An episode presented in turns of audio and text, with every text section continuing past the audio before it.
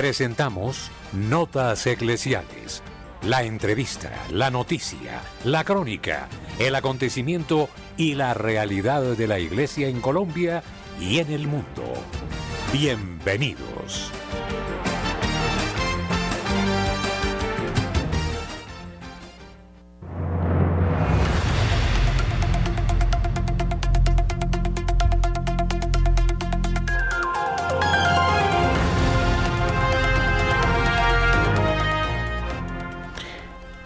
Muy buenos días, amables oyentes de Radio María en Colombia y allí donde nos escuchan en todas partes del mundo. Hoy es día 9 de octubre y estamos en el mes del Santo Rosario y también estamos en el mes de las misiones.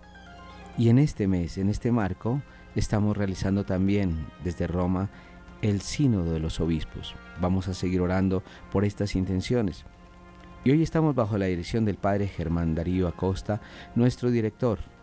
En el control máster está nuestro hermano Luis Fernando López y Camilo Ricaurte en la producción audiovisual. Eh, vamos a presentar este noticiero con algo muy especial. Todo lo que está pasando en el mundo, pero especialmente lo que está pasando a través de Hispanoamérica. Bienvenidos sean todos.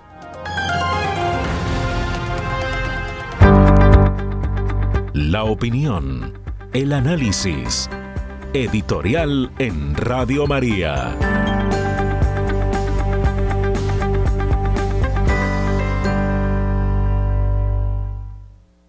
No deja de ser sospechoso como en distintas latitudes del mundo y aquí hablo de los países en vías de desarrollo como los países desarrollados.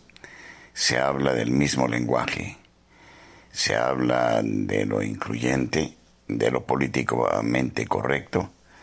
Se habla de la represión de los medios de comunicación social.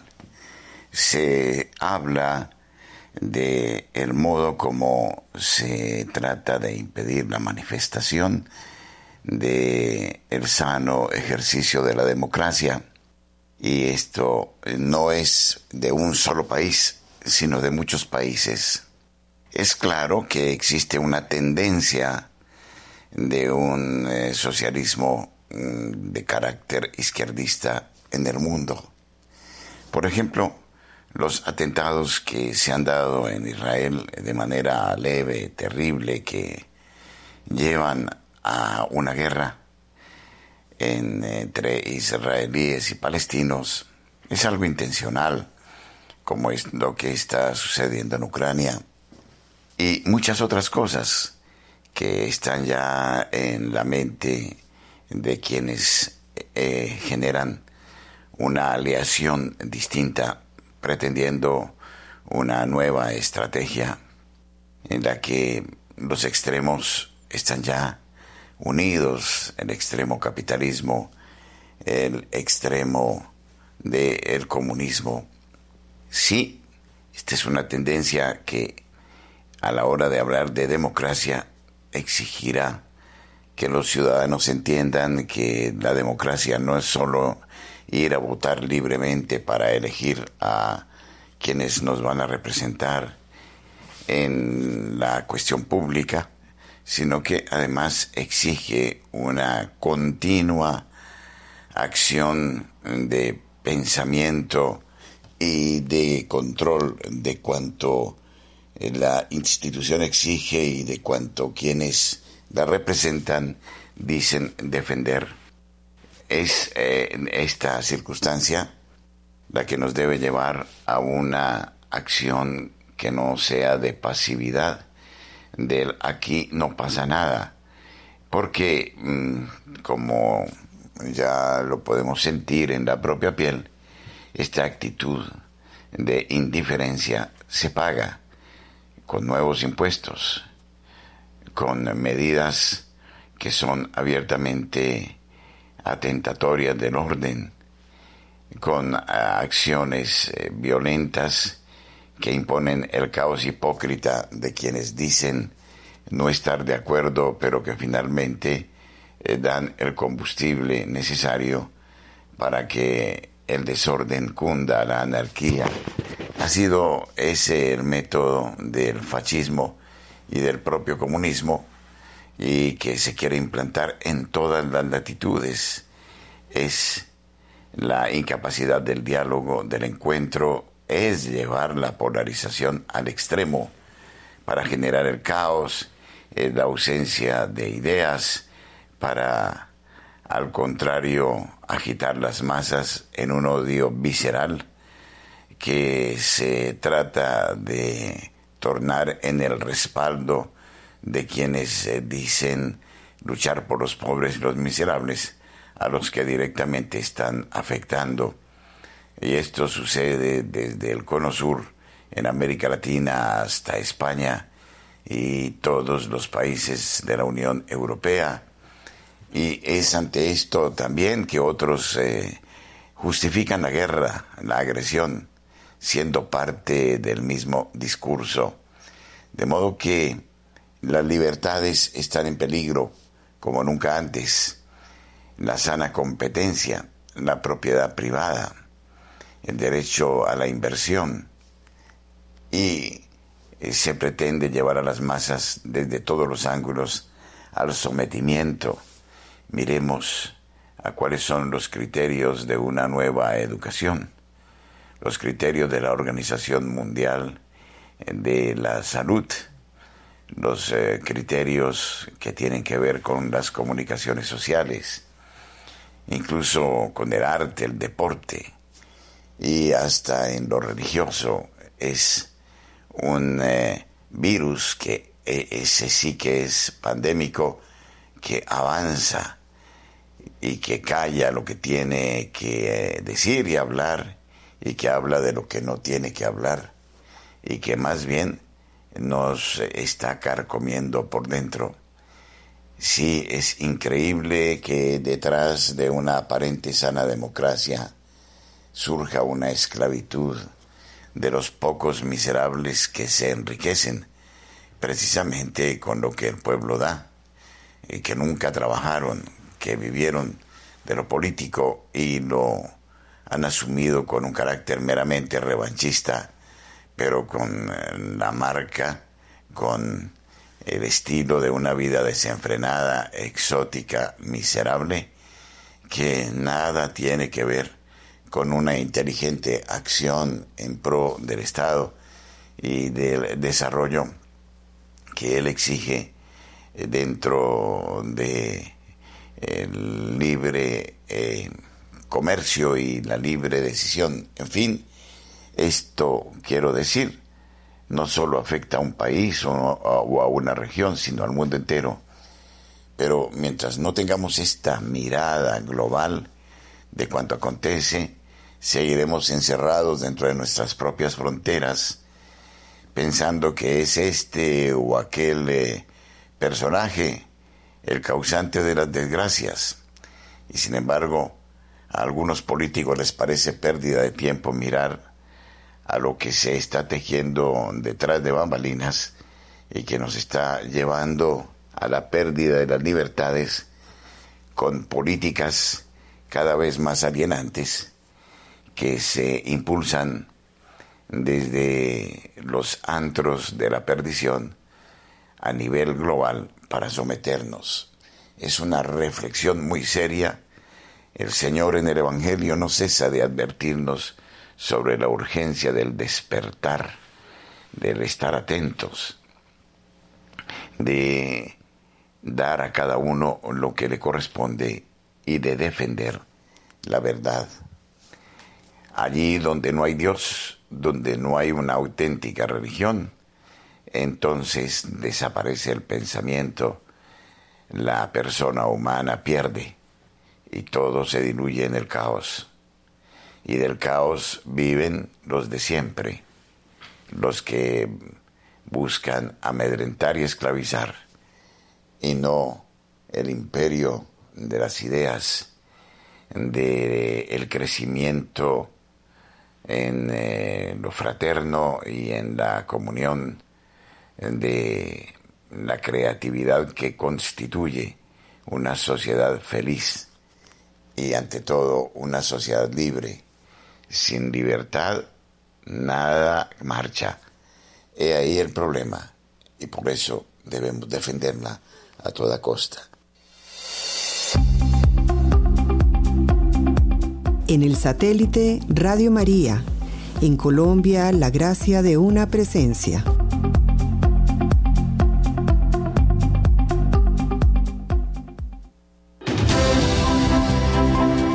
Nuestros corresponsales tienen la palabra en Notas Eclesiales.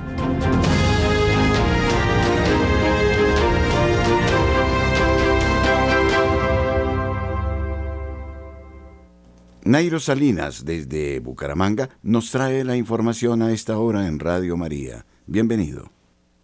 Muy buenos días para todos los oyentes de Radio María. Iniciando este lunes, les contamos que hay hoy seis municipios de Santander se quedarán sin el servicio de energía por nueve horas. Eh, no es todos los municipios, no, sino algunas, algunos sectores, algunos corregimientos, algunas comunidades de estos municipios, como son de Betulia, Girón, Lebrija, Sabana de Torres y San Vicente, se quedan sin servicio de energía hoy, lunes 9 de octubre, en el horario entre las 8 de la mañana y las 4 de la tarde, 4 y 30 de la tarde, según la electrificadora de Santander, por trabajos de remodelación y modernización de sus redes eléctricas para sustituir algunos activos que cumplieron su vida útil Por eso se programó este corte que busca garantizar mayor calidad y confiabilidad en el servicio de energía a los clientes y usuarios. La electrificadora ESA invita a las comunidades de los sectores mencionados a adoptar medidas que les permita proteger sus equipos y además y demás elementos que funcionan a base de energía eléctrica, al tiempo que agradece su comprensión por cuanto es indispensable realizar estos trabajos para avanzar con la modernización de la infraestructura eléctrica en la región. Se solicita mm, no programar ningún tipo de trabajo que tenga acercamiento con las redes de energía eléctrica, dado que en cualquier momento se podría restablecer el servicio. Y cambiando de tema, les contamos que frente a la situación difícil que se vive entre, eh, por, debido pues al cierre de la vía entre Bucaramanga y Barranca Bermeja por el derrumbe y tenemos eh, noticias de que el gremio ganadero reporta pérdidas por este cierre de la vía. Y es que usar la vía alterna Bucaramanga-San Alberto, Barranca Bermeja, está golpeando al gremio ganadero del departamento de Santander. Bueno, además de más de otros gremios y de los mismos campesinos que sacan sus productos para las diferentes regiones. Carlos Rincón, director ejecutivo de la Federación de Ganaderos de la región, aseguró que por el cierre de la carretera Bucaramanga-Barranca Bermeja se han aumentado los fletes para el traslado del ganado desde Magdalena Medio, razón por la que evidenció su preocupación. Dijo que de 300 animales que llegan semanalmente a la subasta de Mercagán, solo está arribando al área metropolitana el 70%, equivalente a 210 reses aunque descarta que esto se, eh, vaya a incrementar el precio de la carne, sí reportan pérdidas y afectaciones para el gremio y por ende sus distribuidores. Desde Bucaramanga y para Notas Eclesiales, Nairo Salinas Gamboa, feliz y bendecido día. Desde la ciudad de Barranquilla, informa Julio Giraldo, buenos días. Un saludo muy especial a toda la amable audiencia de Radio María en Colombia y el exterior. Por supuesto, un, un saludo cariñoso para la mesa de trabajo. Y esto es lo que hoy hace noticia en Barranquilla y la costa norte colombiana. En este fin de semana, y después de muchos días de no llover en Barranquilla, han caído algunos aguaceros, fuertes en unos lados, muy leves en otros, pero de todos modos ha refrescado un poco el intenso calor que hemos venido viviendo en esta ciudad y en toda la costa norte colombiana. El problema de los aguaceros en Barranquilla es que cuando son un poquito duros, crecen los arroyos. Los arroyos que son una herencia que tenemos.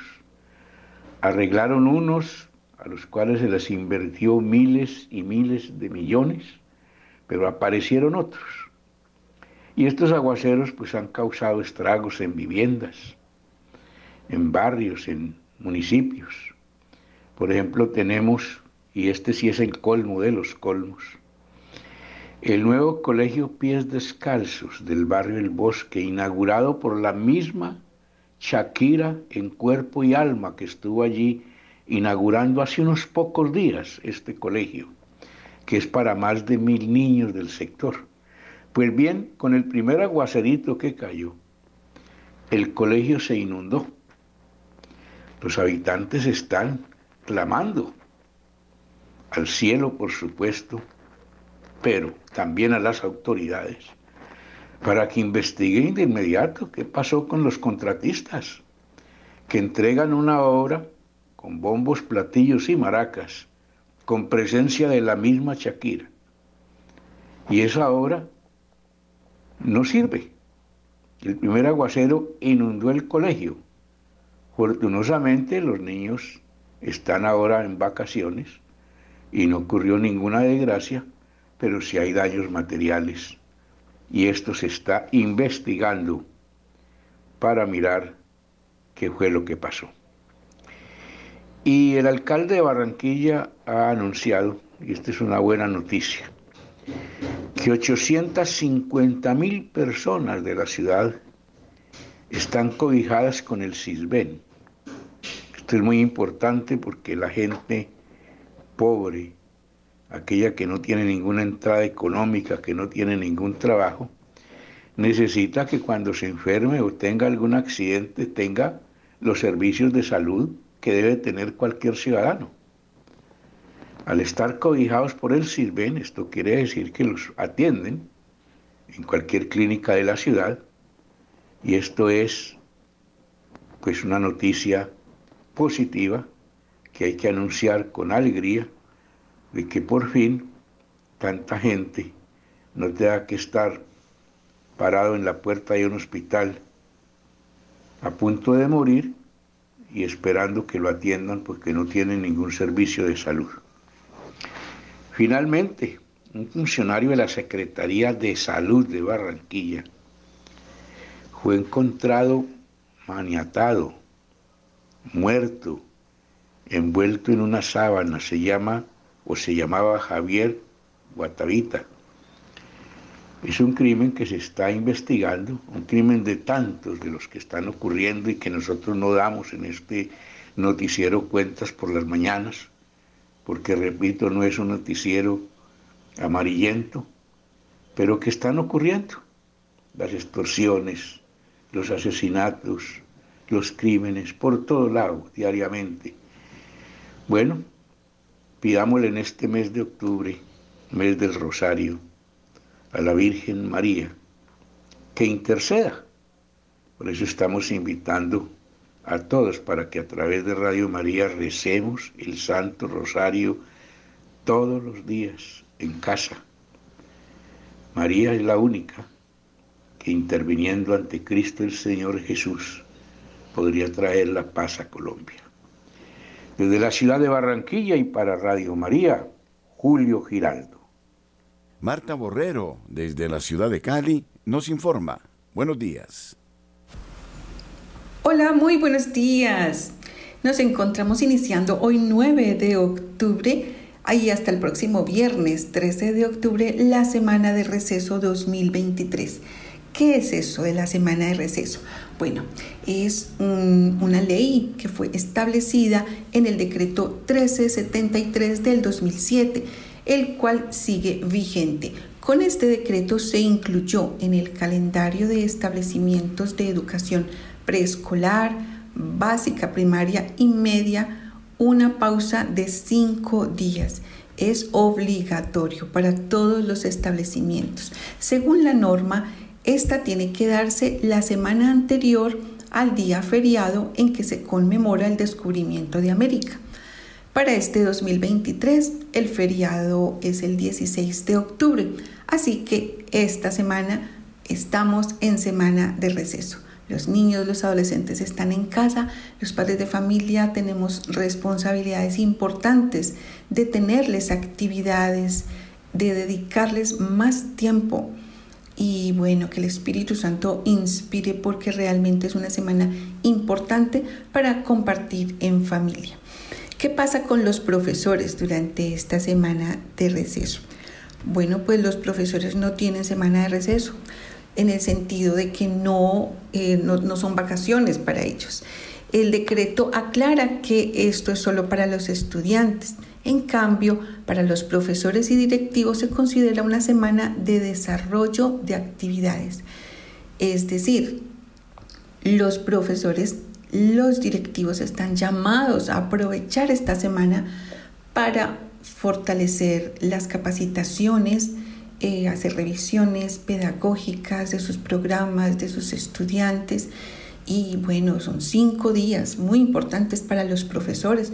Oremos por ellos para que los colegios tengan mucha luz, que la necesitan muchísimo con las cosas como están en este tiempo con los niños y los adolescentes. Y de otro lado, pues termino con una noticia agradable y es que cayó una banda que tenía azotada azotada literalmente la Galería Santa Elena. En operativos simultáneos, la Policía Metropolitana de Cali desarticuló a la banda denominada Los Vigilantes del Planchón, ¿cómo les parece el nombre? Una estructura dedicada al multicrimen que con extorsiones tenía acorralados a todos los comerciantes en la Galería Santa Elena el brigadier general José Daniel Gualdrón, comandante de la Policía Metropolitana de Cali, subrayó que esta operación fue resultado de 10 meses de ardua investigación. Durante este tiempo se analizaron videos, testimonios, se realizaron seguimientos y entrevistas. Se llevaron a cabo 16 diligencias de allanamientos en las comunas 10, 11, 13, 15, 18 y 21 de Cali que permitieron la materialización de 13 capturas. Entre los detenidos se encuentran 11 hombres y dos mujeres que eran presuntos integrantes de la banda criminal Los Vigilantes del Planchón, a quienes además de la extorsión se le atribuyen diferentes crímenes como homicidios, desplazamientos forzados, hurtos y actividades de microtráfico en esta parte de la ciudad. ¡Qué alegría! esta captura, esta desarticulación de estas personas que tenían azotados, los comerciantes exigiéndoles cantidades de sus ingresos. Ellos se hacían eh, pasar como carretilleros y vigilaban, estaban encima de los comerciantes. Bien por esa, por la Policía Metropolitana, que Dios les siga bendiciendo. Soy Marta Borrero desde Santiago de Cali. Que tengan toda una semana de receso bendecida, eh, feliz y que el Espíritu Santo inspire actividades productivas para los niños y los adolescentes.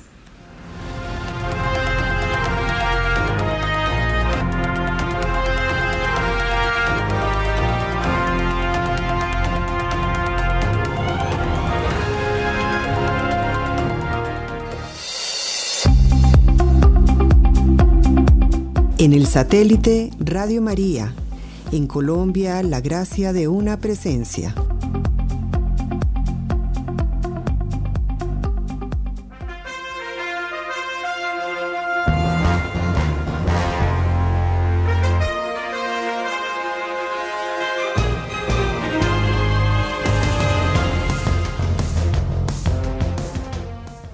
Estimada familia de Radio María, desde Colombia les saludamos y les damos la más cordial de las bienvenidas a una nueva edición de Panorama Hispanoamericano.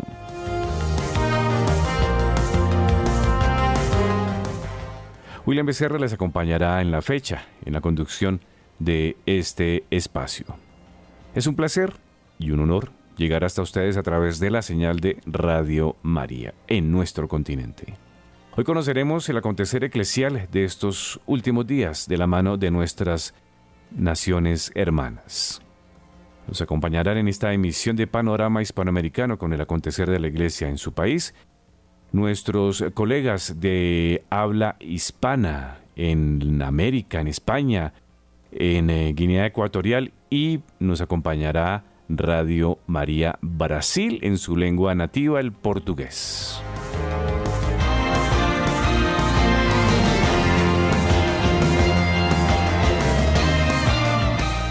Entonces, con nosotros Radio María Bolivia, Radio María Brasil, Radio María República Dominicana, Radio María El Salvador, Radio María Guinea Ecuatorial, Radio María Guatemala, Radio María México, Radio María en Panamá, Radio María Paraguay, Radio María Uruguay y Radio María Venezuela.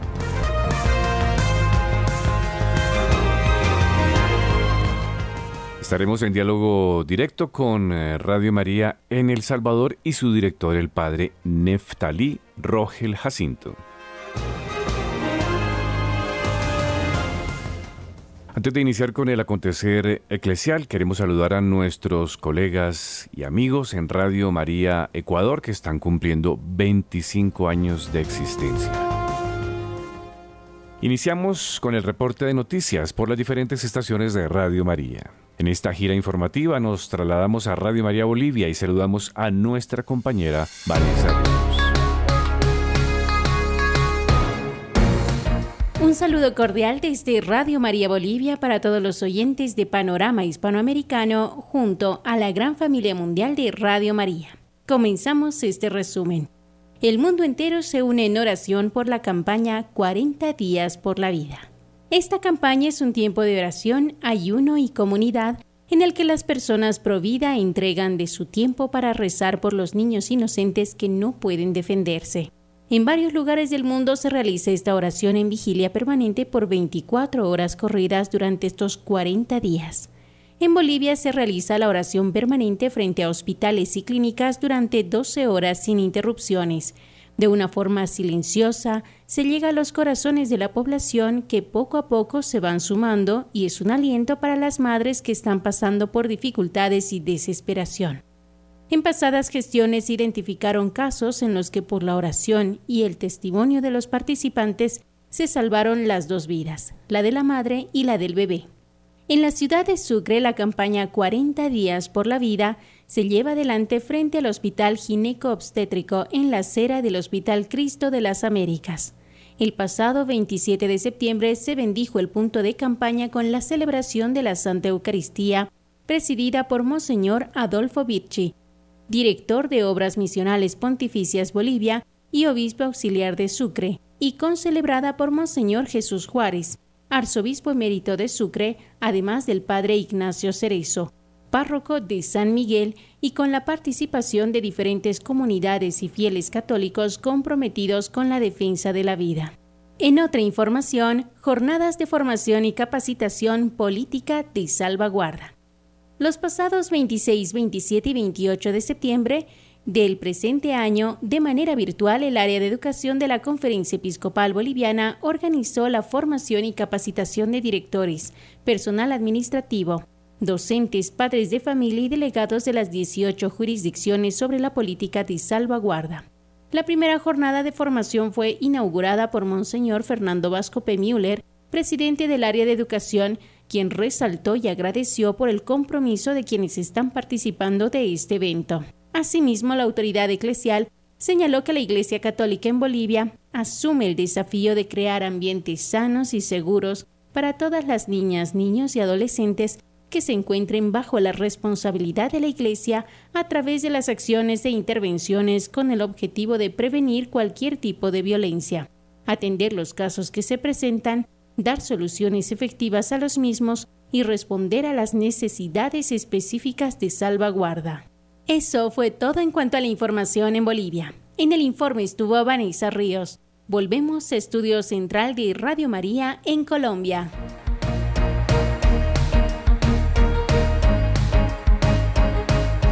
Muchas gracias a los hermanos de Radio María Bolivia. A continuación, la información desde Radio María en Brasil. Recibimos a Elaine de Souza.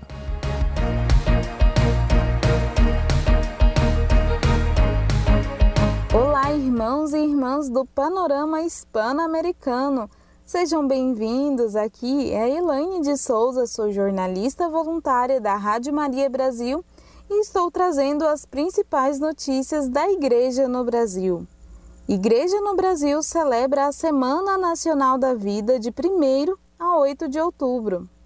As dioceses, paróquias e comunidades de todo o país celebram até o dia 8 de outubro a Semana Nacional da Vida com o tema Adoção Amor com Laços do Coração. A iniciativa é proposta pela Comissão Episcopal para a Vida e a Família da Conferência Nacional dos Bispos do Brasil, a CNBB. A ação é concluída no dia do nascituro, no dia 8 de outubro, momento em que são motivadas manifestações públicas em favor das crianças que estão no ventre materno e contra o aborto. De acordo com o presidente da Comissão Episcopal para a Vida e a Família, Dom Bruno Eliseu Versari, o tema dessa Semana Nacional da Vida vem para conscientizar as nossas famílias e comunidades da importância da adoção na vida e na missão da Igreja. Na missa de abertura, Dom Bruno convidou toda a Igreja a conscientizar sobre a importância da adoção pois vai ajudar a salvar muitas vidas. Para o assessor da comissão e secretário executivo nacional da Pastoral Familiar, Padre Rodolfo Pinho, a discussão sobre a adoção se faz necessária, especialmente com o julgamento no Supremo Tribunal Federal que pode descriminalizar o aborto no Brasil. Padre Rodolfo comentou que a adoção para as famílias que não desejam ter o filho pode ser uma verdadeira resposta para a discussão sobre o aborto. Por isso, a Igreja incentiva e propõe a reflexão como forma de proteger essas crianças que poderão encontrar um lar para ser acolhidos e amados. Durante a Semana Nacional da Vida foram promovidas diversas atividades a partir da criatividade pastoral e da realidade de grupos, famílias, comunidades e dioceses. A Comissão Nacional da Pastoral Familiar ainda ofereceu o subsídio Hora da Vida, com roteiros de encontros para cada dia da semana. Entre as ações, os regionais publicaram vídeos com testemunhos de adoção. Também foram motivadas manifestações públicas em defesa da vida dos nascituros frente à votação da arguição de descumprimento de preceito fundamental que pede a descriminalização do aborto no Brasil. Nós vamos ficando por aqui, mas te esperamos no nosso próximo encontro. Fique com Deus e até lá!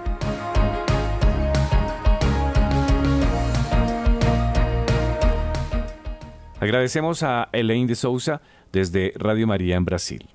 Continuamos con el desarrollo de las noticias. Saludamos a Wilson de Jesús Reyes y Juan Hernández Blondén de Radio María en República Dominicana.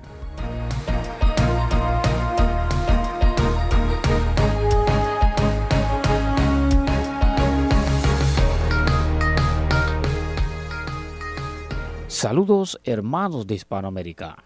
Desde la República Dominicana compartimos con ustedes las noticias más importantes de nuestra iglesia local, en la voz de Wilson de Jesús Reyes y Juan Hernández Blonden. Pastoral de la Salud inicia la Semana por la Salud Mental. La coordinadora general de la Pastoral de la Salud de la Arquidiócesis de Santo Domingo, Sor Trinidad Ayala Adames, anunció la realización de la Semana por la Salud Mental, que inició el lunes 2 de octubre y se extenderá hasta el domingo 8, con la celebración de la caminata Un Paso por la Salud Mental en el Parque Iberoamérica. El evento se enmarca en la conmemoración de la efeméride en el presente mes con la finalidad de crear conciencia sobre la creciente tendencia de trastornos y patologías en el país. La información fue ofrecida en rueda de prensa encabezada por Ayala Adames, junto al padre Ramón Báez, psicólogo, quien tuvo a cargo la invocación a Dios, y la doctora Mircia Pacheco, psiquiatra de la coordinación de la unidad psiquiátrica. Ayala informó que la Semana de la Salud Mental se sustenta en tres componentes. El primero es humanizar la salud mental en los entornos familiares, sociales, en general en todos estamentos. El segundo aboga para que se pueda abaratar el costo de los medicamentos que tratan las enfermedades de la salud mental y hacerlos más accesibles a los pacientes. Y el tercero, procura que la seguridad social incluya y cubra estas patologías como ocurre con otras enfermedades. Con motivo al Día Nacional de la Biblia, el Ayuntamiento de Santo Domingo Este organizó un acto solemne que reunió a figuras destacadas para realizar el primer Picasso para la construcción del monumento a la Biblia. El acto realizado del primer Picasso, encabezado por Manuel Jiménez, alcalde municipal de Santo Domingo Este, marcó el inicio de la construcción del monumento a la Biblia, una obra significativa que enriquecerá el patrimonio espiritual y cultural de esta zona. Este momento estuvo lleno de espiritualidad y compromiso cívico, en el cual Su Excelencia Reverendísima Monseñor Dr. Ramón Benito Ángeles Fernández, obispo auxiliar de Santo Domingo y vicario episcopal de Santo Domingo Este, bendijo el espacio destinado al monumento a la Biblia, que se erigirá frente al faro a Colón. El proyecto de construcción del monumento a la Biblia se alza como un símbolo de unión entre la fe y la cultura, reafirmando el compromiso de Santo Domingo con sus valores y su legado histórico. Hasta aquí las informaciones. Unidos en el amor de Dios, retornamos a los estudios. Agradecemos la participación de Radio María en República Dominicana. Seguimos en Centroamérica. Radio María El Salvador se hace presente con la información. Saludamos a Fernando de León.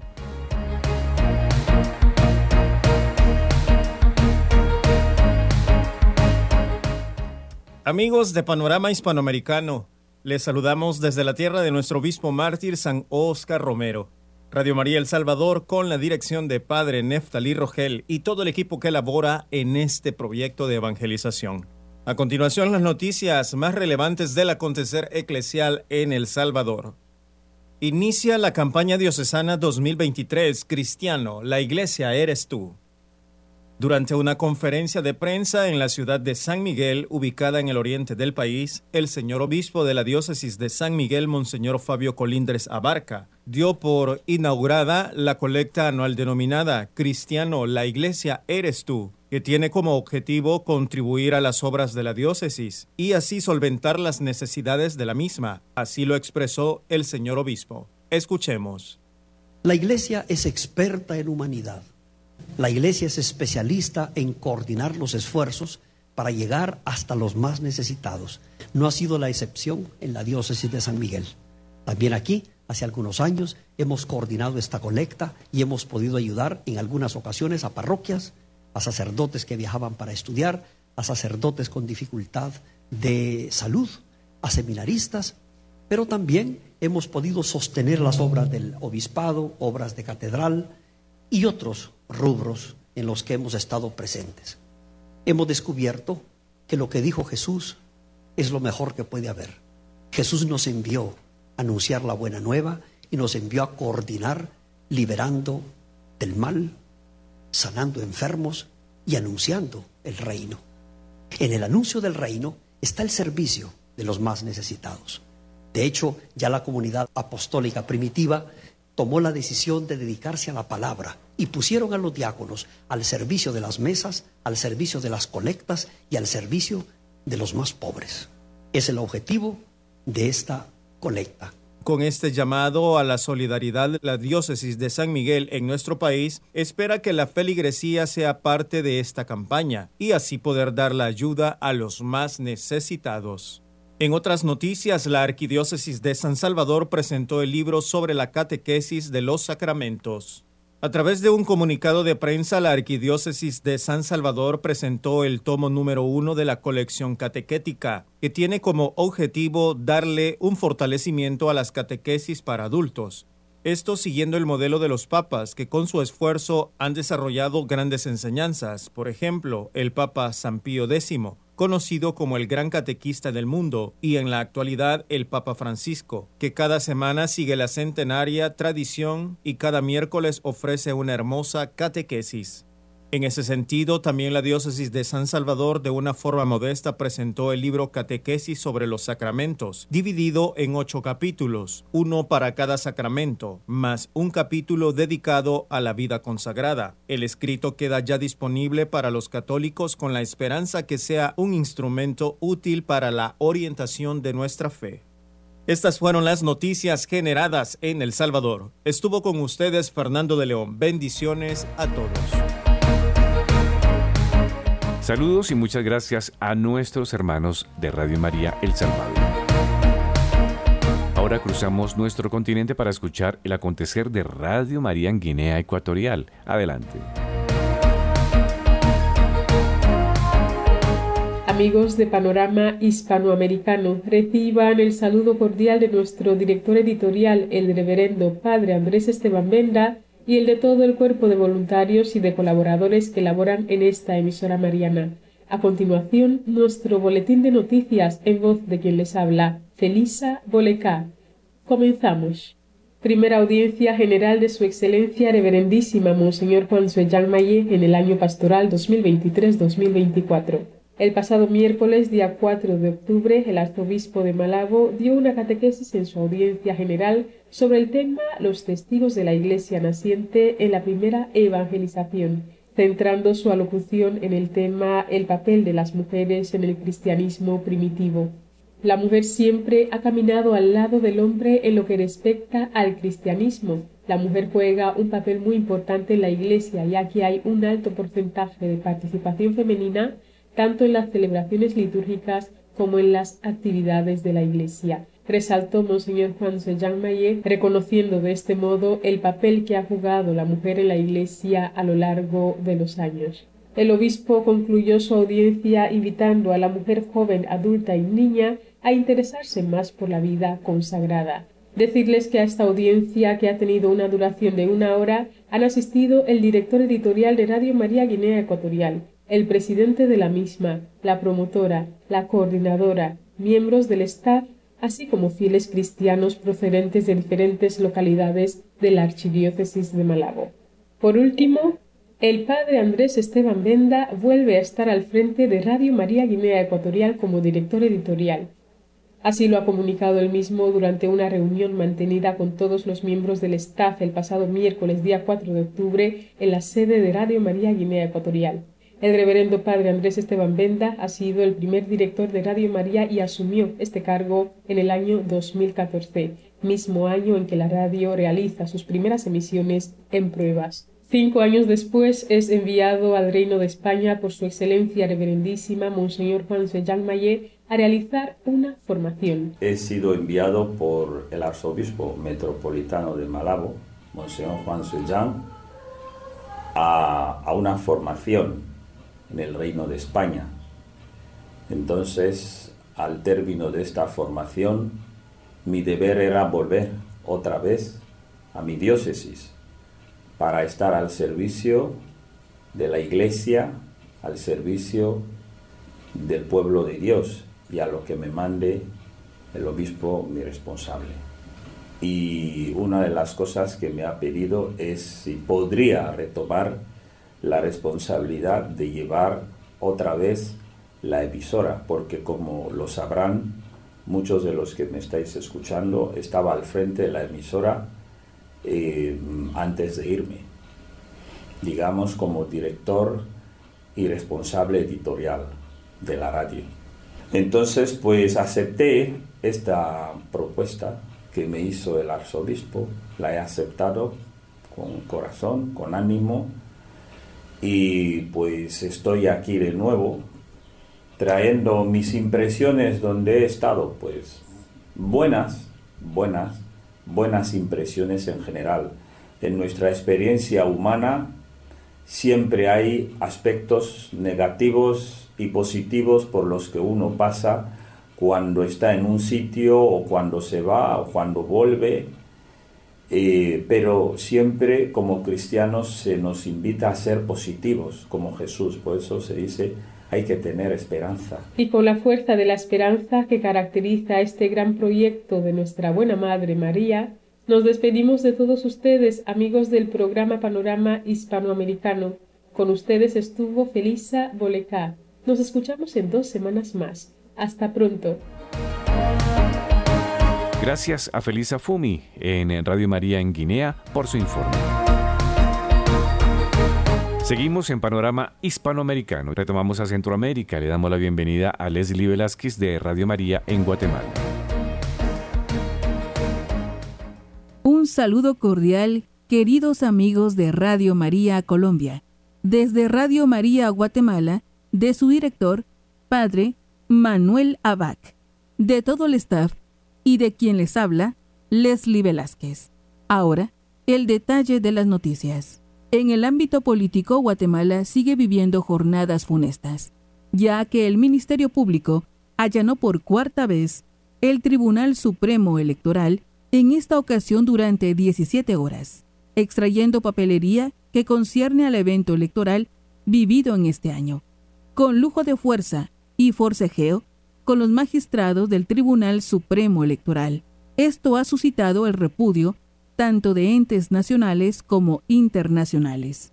En otros aspectos, la Conferencia Episcopal de Guatemala expresó en voz de Padre Rigoberto Pérez el siguiente pronunciamiento.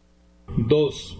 Creemos que el Estado de Derecho es el sostén fundamental de la democracia republicana a partir de la estricta separación de poderes. 3 llamamos a la Corte Suprema de Justicia y otras autoridades a que ejerzan sus responsabilidades y también a quienes les corresponda que asuman la responsabilidad de sus abusos. 4. Demandamos a la Corte de Constitucionalidad que cumpla con urgencia su función principal al margen de prácticas retardarias y se pronuncie de oficio sobre la situación de extrema vulneración al marco constitucional.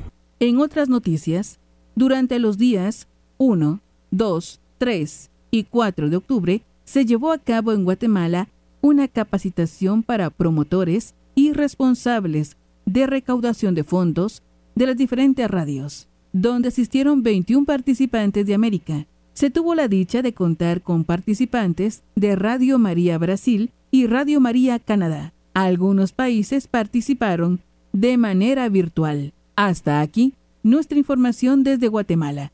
Volvemos los micrófonos a Radio María Colombia. Agradecemos el reporte de nuestros colegas de Radio María en Ciudad de Guatemala. Nos trasladamos a la tierra de nuestra Madre Guadalupana. Desde Radio María en México nos informa David Pérez Ramos. Desde tierras mexicanas y tierra de Santa María de Guadalupe, un gran saludo a todos los amigos de Panorama Hispanoamericano. En nombre de nuestro director editorial, el padre Jorge Antonio Luna Casillas, damos a conocer la información de nuestro acontecer en nuestra República Mexicana.